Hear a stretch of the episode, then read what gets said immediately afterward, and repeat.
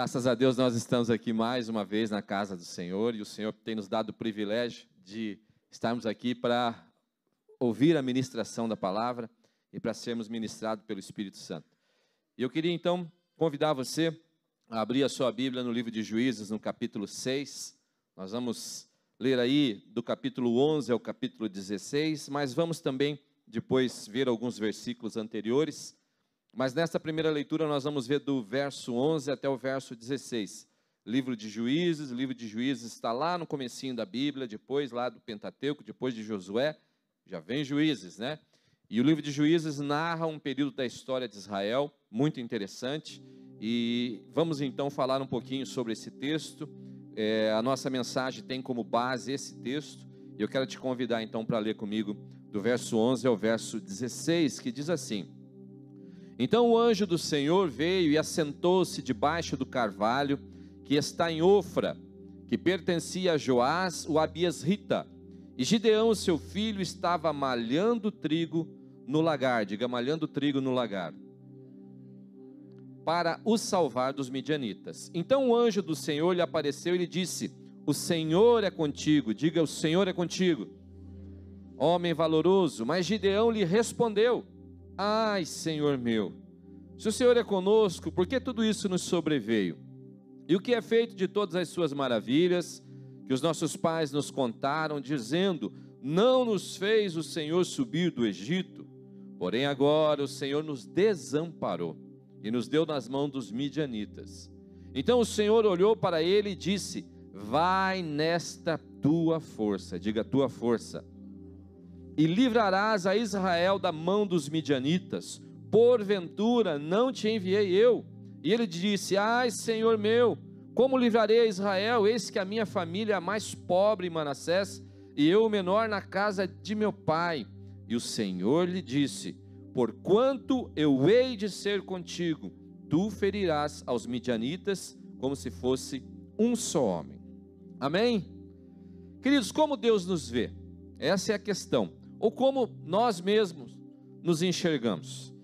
Eu estava meditando sobre esse texto e a conclusão que eu chego é que muitas vezes nós nos vemos de uma forma diferente como Deus nos vê. Digo até que a maioria das vezes nós nos enxergamos e nós nos vemos de uma maneira diferente como Deus nos vê. Né? Eu creio que é, às vezes aquilo que nós estamos vivendo, a circunstância que nós estamos vivendo, o momento da nossa vida, ele tem o poder de distorcer a nossa imagem. É como aquelas pessoas que sofrem de bulimia, né? Que a pessoa está magrinha, pesa 50 quilos, mas olha no espelho e fala: Meu Deus, como eu estou gorda. Aquelas meninas lá, modelo, né? Se bater um vento, leva longe. Mas ela fala: Eu estou gorda. Ela come, enfia o dedo na garganta para vomitar, tal. Isso é uma patologia, uma doença, né? Mas o que? Há uma distorção da realidade. Há uma distorção entre o que a pessoa verdadeiramente é, da forma como essa pessoa está se enxergando. E interessante é que muitas vezes na nossa vida nós vivemos isso. Nós nos enxergamos de uma maneira diferente como nós realmente somos ou como Deus nos enxerga. Nós olhamos para nós mesmos, nós nos olhamos no espelho, né? No espelho da alma, que é no espelho da alma que nós vemos quem realmente nós somos, e às vezes nós nos enxergamos de uma forma distorcida. E por que nós nos enxergamos de uma forma distorcida? Muitas vezes nós não valorizamos quem nós somos, nós não valorizamos aquilo que Deus faz em nós, aquilo que Deus está fazendo em nós. Nós vivemos muitas vezes uma crise muito grande de uma baixa autoestima. São pessoas que olham para si, se veem como fracassados, são pessoas que olham para a sua história, se veem como derrotados, são pessoas que olham para o seu casamento e falam: ah, meu casamento é ruim, são pessoas que olham para os seus filhos e falam: ah, eu não tenho os filhos que eu queria, são pessoas que olham para o seu trabalho e dizem: ah, o meu trabalho não é aquilo que eu queria fazer, ah, a minha profissão não é a profissão que eu desejei, são pessoas que sempre estão olhando para si, estão sempre desvalorizando aquilo que são, aquilo que é, aquilo que possuem, porque acabam distorcendo a imagem de quem verdadeiramente nós somos, ou de como Deus nos vê. Então eu digo que há um descompasso entre aquilo que nós enxergamos muitas vezes a nosso respeito, daquilo como Deus nos vê. E é preciso a gente em algum momento da nossa história precisa a gente parar e a gente precisa questionar isso. Será que o reflexo que eu tenho enxergado a meu respeito no espelho, ele é realmente a, a forma como Deus me vê? Será que Deus ele me enxerga como eu tenho me enxergado? Será que Deus me olha da forma como eu tenho olhado? Então nós precisamos, em algum momento da nossa história, fazer essa reflexão. E com base nesse texto, eu quero fazer você refletir sobre isso, mas antes até da gente entrar aqui nos tópicos, eu quero trazer o contexto dessa história. Nós lemos um texto, Juízes capítulo 6, que narra aí parte da história de Gideão. Gideão, ele é um dos juízes que é levantado nesse texto, nesse momento, nesse contexto histórico, para reinar em um período sobre um determinado grupo de pessoas em Israel. O livro de Juízes é um momento da história de Israel, onde Israel não mais tem um, não tem mais um líder, como tiveram anteriormente na figura de Moisés e na figura de Josué. O livro de Juízes começa com a morte de Josué. O livro de Josué termina com a morte de Josué e começa o livro de Juízes o tempo que Josué morreu. Então o povo ali, ele não tem um líder. Mas se você pegar o livro de Juízes, você vai ver que em determinado momento, em algumas circunstâncias, Deus levanta um líder, Deus levanta uma pessoa para que essa pessoa possa o quê? Possa liderar o povo de Israel. Quando nós estudamos o livro de Juízes, nós aprendemos que a liderança dessas pessoas não é uma liderança sobre todo Israel. A liderança dessas pessoas não é uma liderança sobre toda a nação, mas são lideranças circunstanciais, ou seja, em algum momento, ocasionais, melhor. Em algumas circunstâncias, em algumas ocasiões, Deus levanta ali uma pessoa, um líder, para liderar Israel. E nesse momento, nesse texto, deixa eu tomar uma aguinha. Ah, agora melhorou. Nesse momento aqui, Deus levanta Gideão como um líder para liderar em uma circunstância. Mas a história que se passa ali, o contexto histórico, é um contexto de que Israel deixa de ouvir a voz de Deus, Israel passa a viver uma vida não em conformidade com a palavra de Deus. E se você ler os versos anteriores lá, pode colocar para mim, do verso 1 ao verso 10, diz assim, ó: Porém, os filhos de Israel fizeram o que era mal aos olhos do Senhor, e o Senhor os deu nas mãos dos midianitas por sete anos. E prevalecendo a mão dos midianitas sobre Israel, fizeram os filhos de Israel para si, por causa dos midianitas, covas que estão nos montes, as cavernas e as fortificações. Olha o contexto. A Bíblia diz que Israel abandonou a palavra de Deus. A Bíblia diz que Israel começou a ter uma vida que era uma vida contrária aos princípios do Senhor. E queridos, quando nós abandonamos a palavra de Deus, quando nós abandonamos os princípios da palavra de Deus, nós saímos da região da bênção de Deus.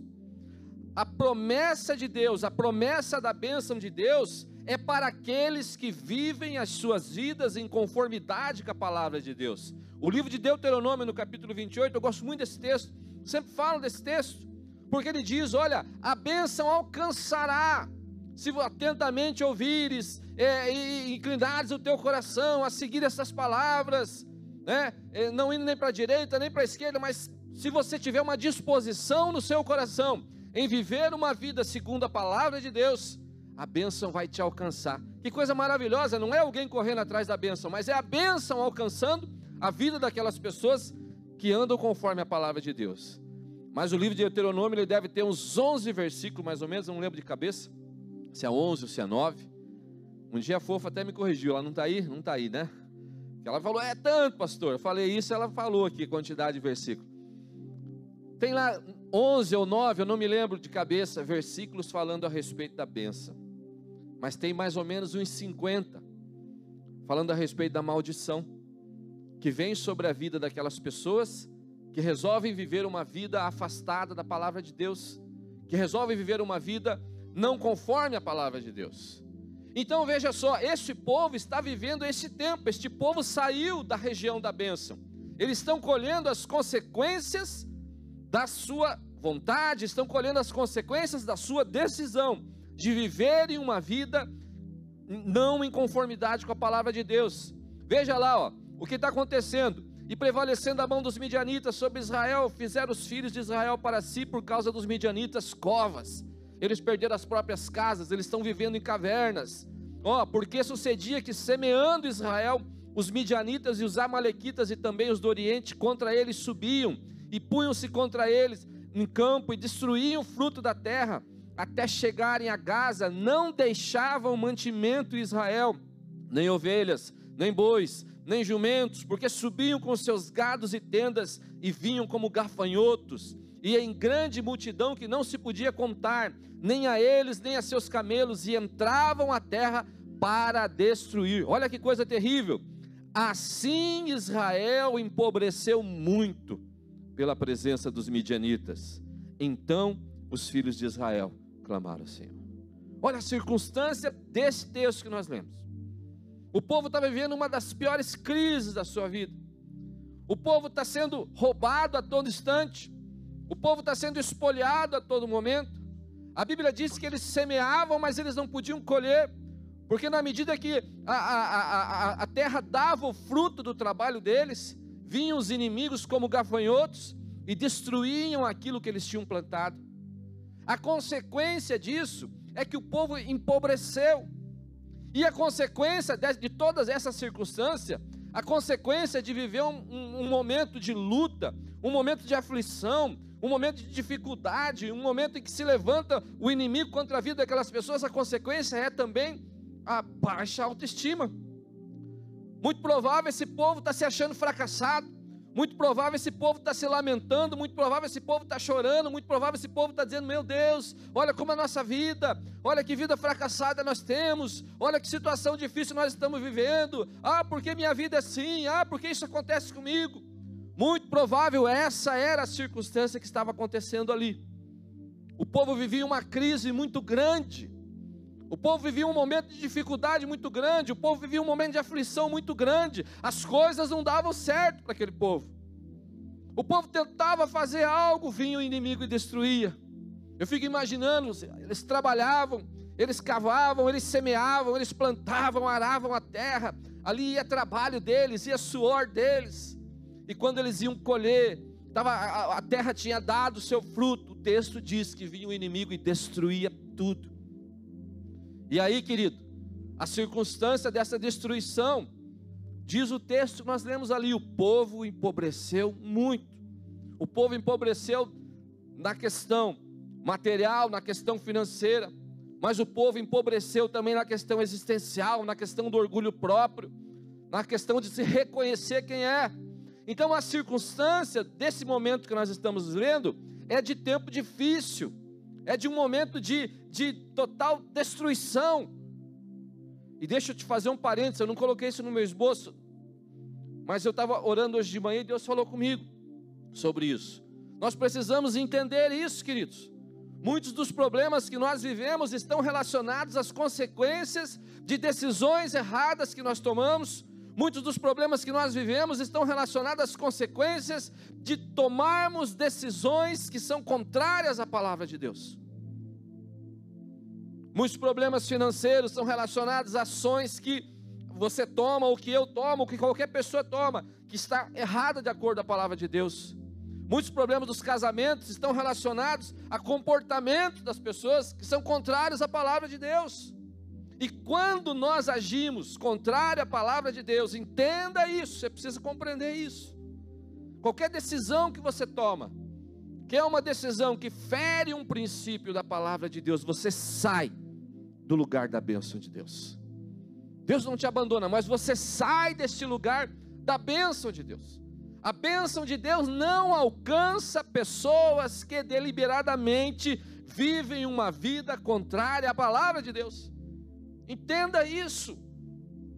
O teu negócio, a tua empresa, o teu trabalho, o teu casamento, a tua família, a vida dos teus filhos, os teus empreendimentos, os teus sonhos, nada que você fizer contrário à palavra de Deus, contrário aos princípios da palavra de Deus, terá a bênção de Deus. Você poderá até temporariamente ter algum sucesso, mas esse sucesso não é um sucesso sustentado na bênção de Deus. A bênção de Deus, ela tem compromisso com os princípios da palavra de Deus. Deus vela por Sua palavra. Então esse povo agora está colhendo as circunstâncias de viver uma vida afastada de Deus. E aí o que acontece? O texto diz que eles então clamaram ao Senhor. Em algum momento da história deles, em algum momento sofrendo, em algum momento depois de padecer demais, alguém talvez falou assim, botou a mão na cabeça e falou assim: Não, eu estou entendendo, a culpa de tudo isso é nossa. Vamos, vamos nos arrepender, nós, nós estamos colhendo as consequências de decisões que nós tomamos. Alguém ali falou isso. E eles então vamos buscar a Deus, vamos clamar o socorro ao Senhor. E eles clamaram ao Senhor, e o texto diz então que eles buscaram em Deus. E outra coisa que nós aprendemos também é que Deus ouve a nossa oração, Deus ouve o nosso clamor. Querido, mesmo quando nós estamos vivendo as consequências de atitudes erradas nossas, mesmo quando nós estamos sofrendo devido aos nossos próprios erros, mas se nós nos arrependemos dos nossos pecados, se nós nos arrependemos das nossas ações, se nós nos arrependemos das decisões equivocadas, das decisões erradas, se nós nos arrependemos, se nós mudarmos o nosso coração e nós clamarmos o Senhor, a palavra diz que o Senhor ouve a nossa oração. Há um compromisso de Deus, há um compromisso de Deus com aqueles que se arrependem. Na dedicação do templo de Salomão, para aquela glória de Deus. E Deus fala para Salomão: Olha, Salomão, entre tantas coisas que Deus falou, mas Deus fala: hoje isso aqui é só reteté, mas vocês vão pecar. Vai chegar um momento que vocês vão errar, vai chegar um momento que vocês vão se afastar. E aí Deus diz: Olha, mas Deus faz uma ressalva.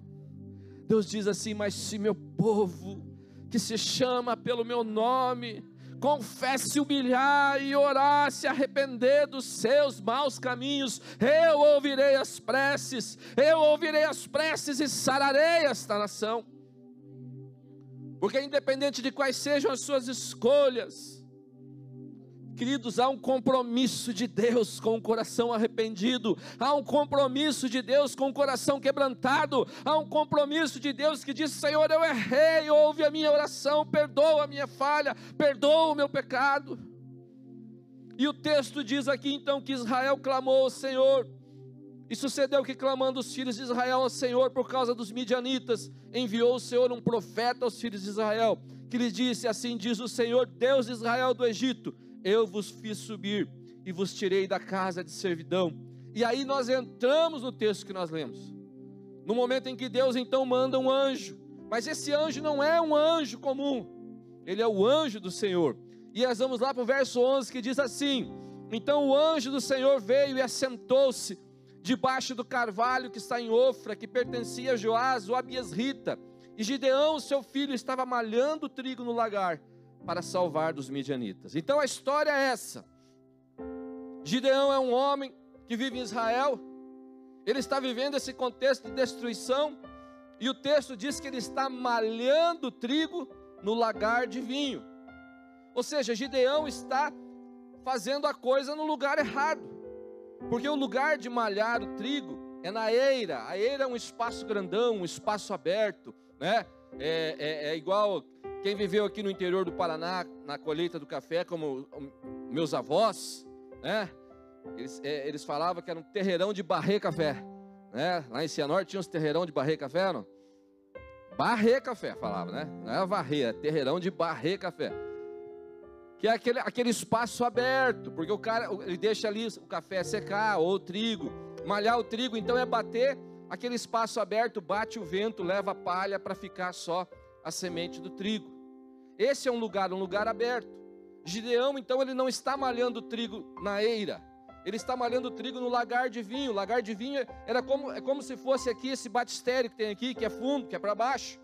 Por que, que Gideão está fazendo isso? O texto mesmo fala, ele está escondido num buraco. O lagar é como se fosse um buraco.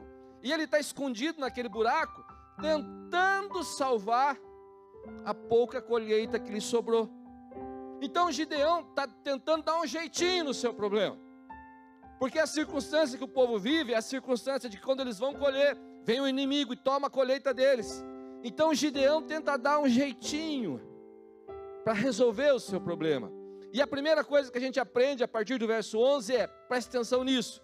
Em tempos difíceis, nós procuramos improvisações e soluções humanas que são falhas.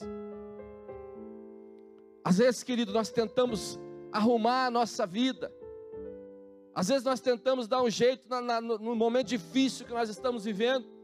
Às vezes nós tentamos consertar a circunstância, consertar a situação, dando um jeitinho.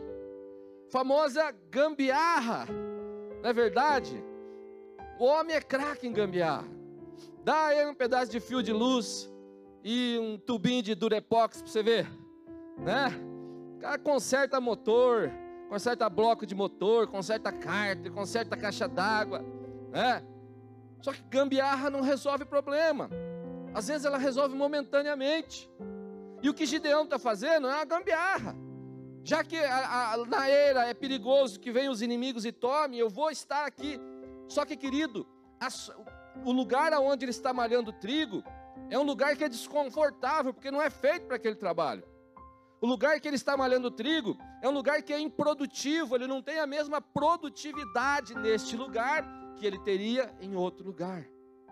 E aí, querido, nós aprendemos que as soluções humanas, elas são falhas. Elas não resolvem o problema verdadeiramente.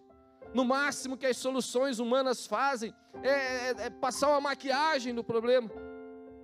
E deixa eu te dizer, querido, nós nos tornamos improdutivos quando nós tentamos resolver circunstâncias da nossa vida, quando nós tentamos resolver problemas da nossa vida com as nossas soluções humanas. Nós nos tornamos improdutivos quando nós tentamos resolver os problemas da nossa alma com as gambiarras humanas. E eu disse de manhã, abre aspas, você pode depois pôr lá no Instagram, isso aí que é bonito. Somos menos do que podemos ser quando procuramos soluções humanas para problemas que só Deus pode resolver. Nós somos menos do que nós podemos ser quando nós procuramos soluções humanas para problemas que só Deus pode resolver. Tem gente que a, que a vida da pessoa é uma eterna gambiarra. Tem vidas que nós encontramos, que nós conversamos, que está amarrada com fio velho de luz, que está colada com durepox, querido. E deixa eu te dizer, Está na hora de Deus resolver esse problema, está na hora de Deus arrancar todas as gambiarras da tua vida, do teu casamento, da tua vida financeira, da tua família, da tua relação com os teus filhos, da tua crise existencial. Está na hora de Deus resolver isso de uma vez por toda, tirar toda essa velharia, todas essas ações, todas essas soluções humanas que só tapeiam o problema. Porque Deus tem solução verdadeira para os nossos problemas.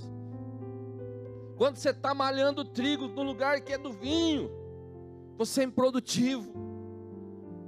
Você não atinge o teu objetivo. Nós precisamos ter discernimento disso. Soluções humanas são como um xarope para quem está na fase terminal da vida, não serve para nada. É igual o xarope da mãe do Cris. Pastor Jeff sabe.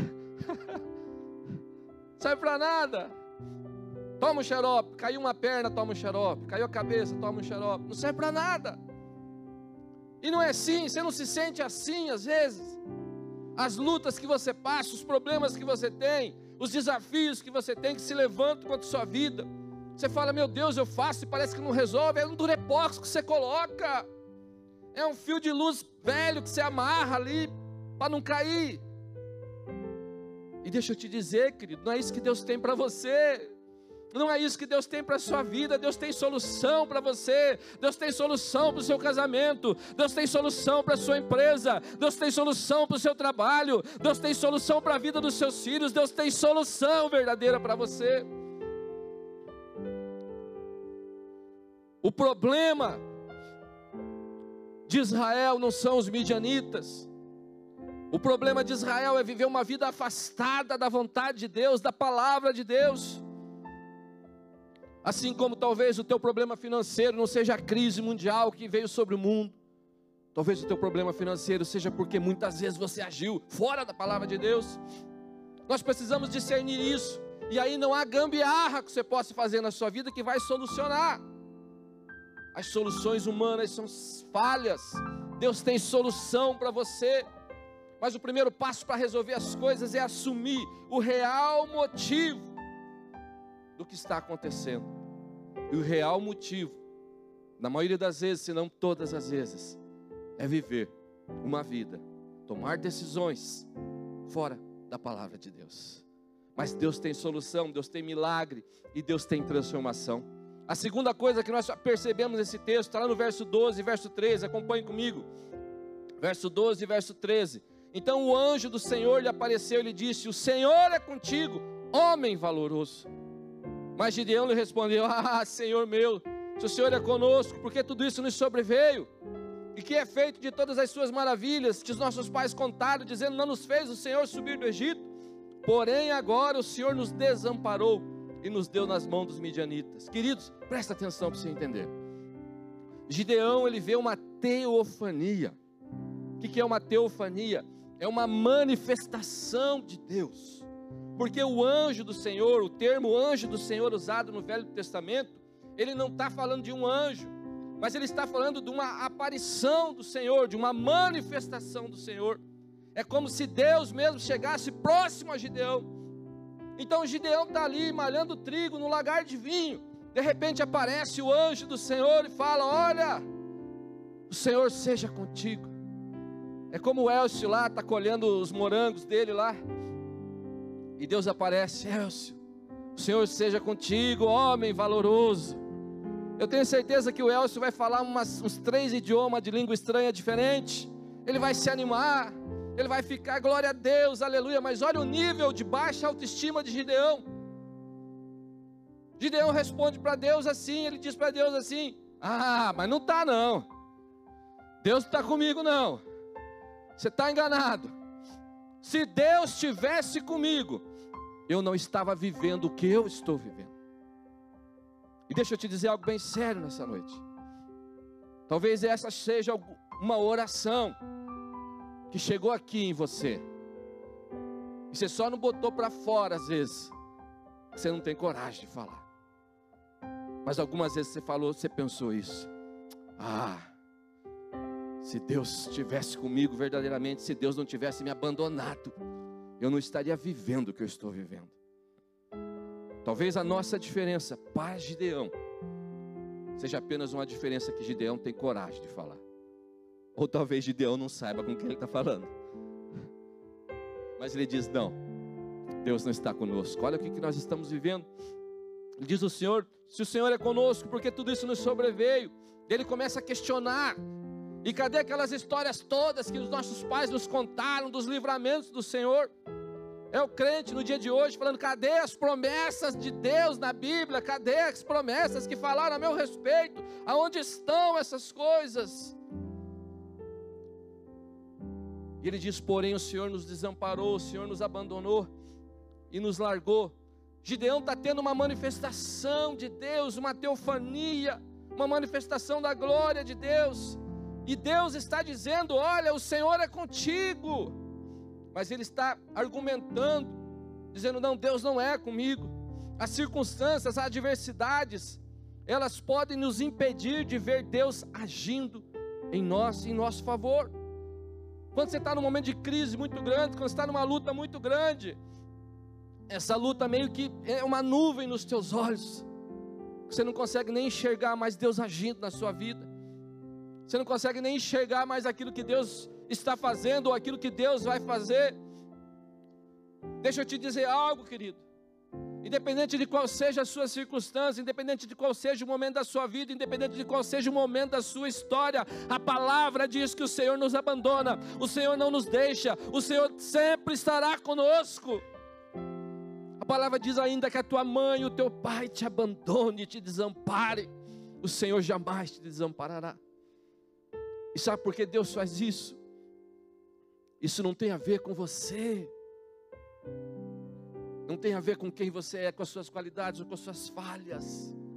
tem a ver com a fidelidade de Deus. O Senhor é fiel, Ele é fiel em qualquer circunstância, Ele é fiel.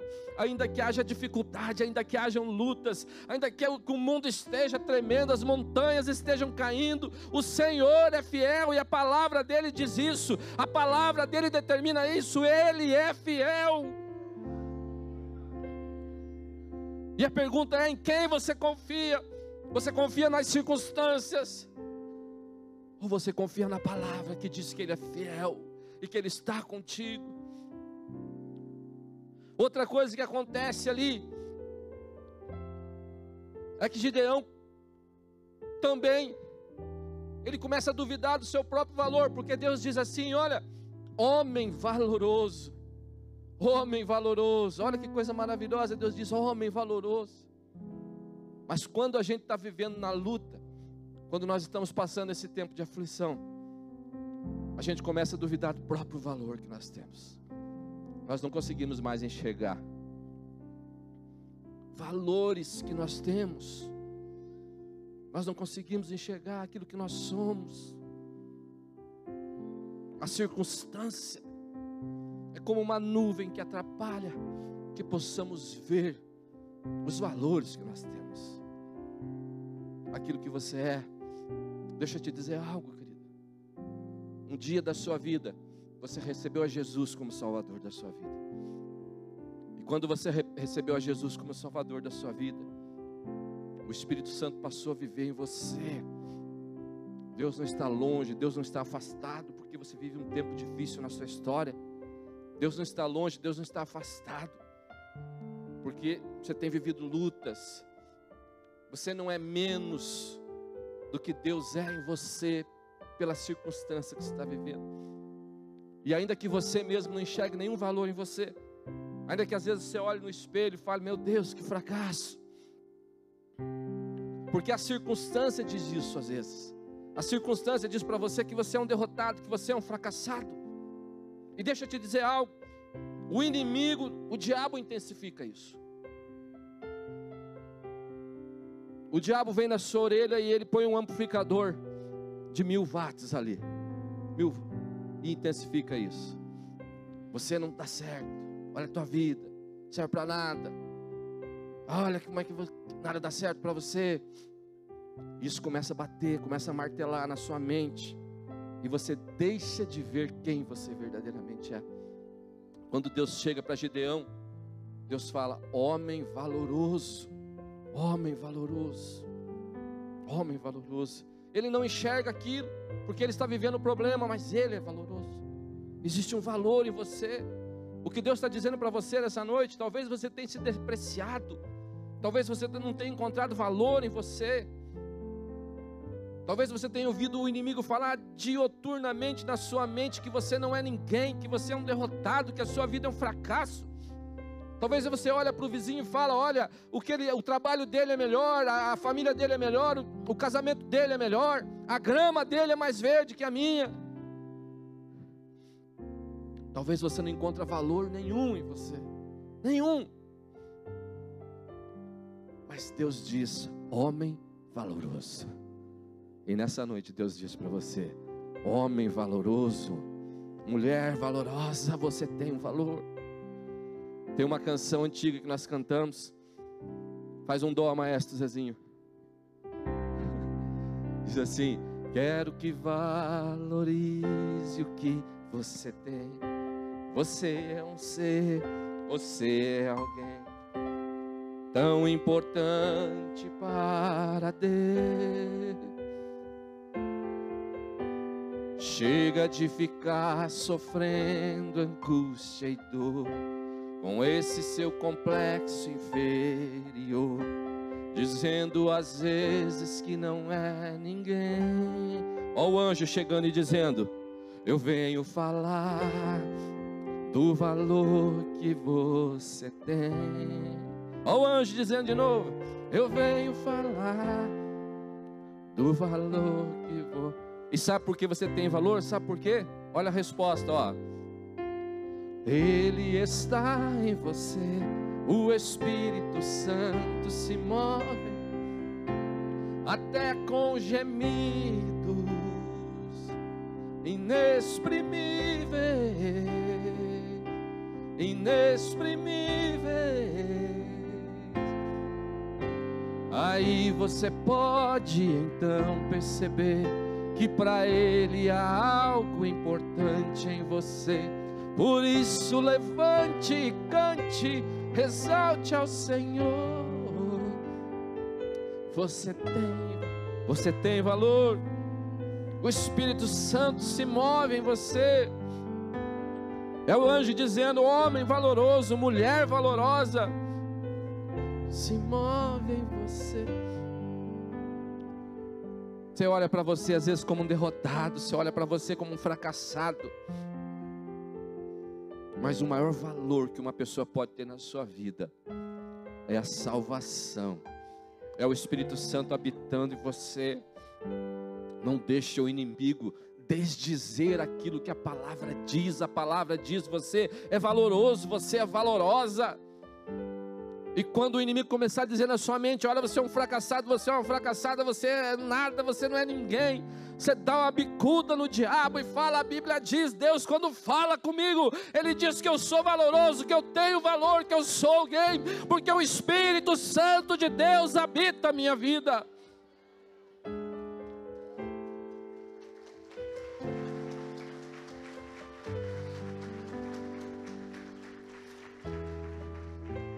As pessoas se depreciam.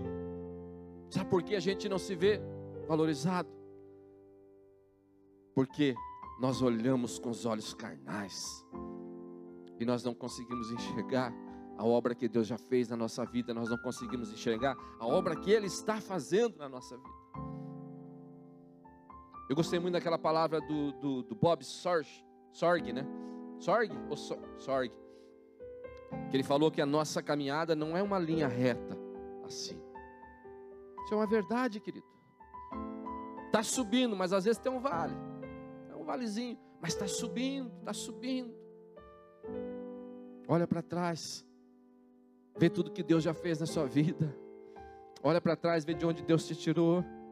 Olha para trás, vê as obras que Ele está fazendo. Olha o que Deus está fazendo. Não deixe o diabo dizer que você não tem valor. Não deixe o diabo dizer que você não é ninguém. O Espírito Santo habita em você. A terceira coisa que nós aprendemos: Deus enxerga os nossos potenciais que nós mesmos não os enxergamos. Veja o verso 14 e verso 15.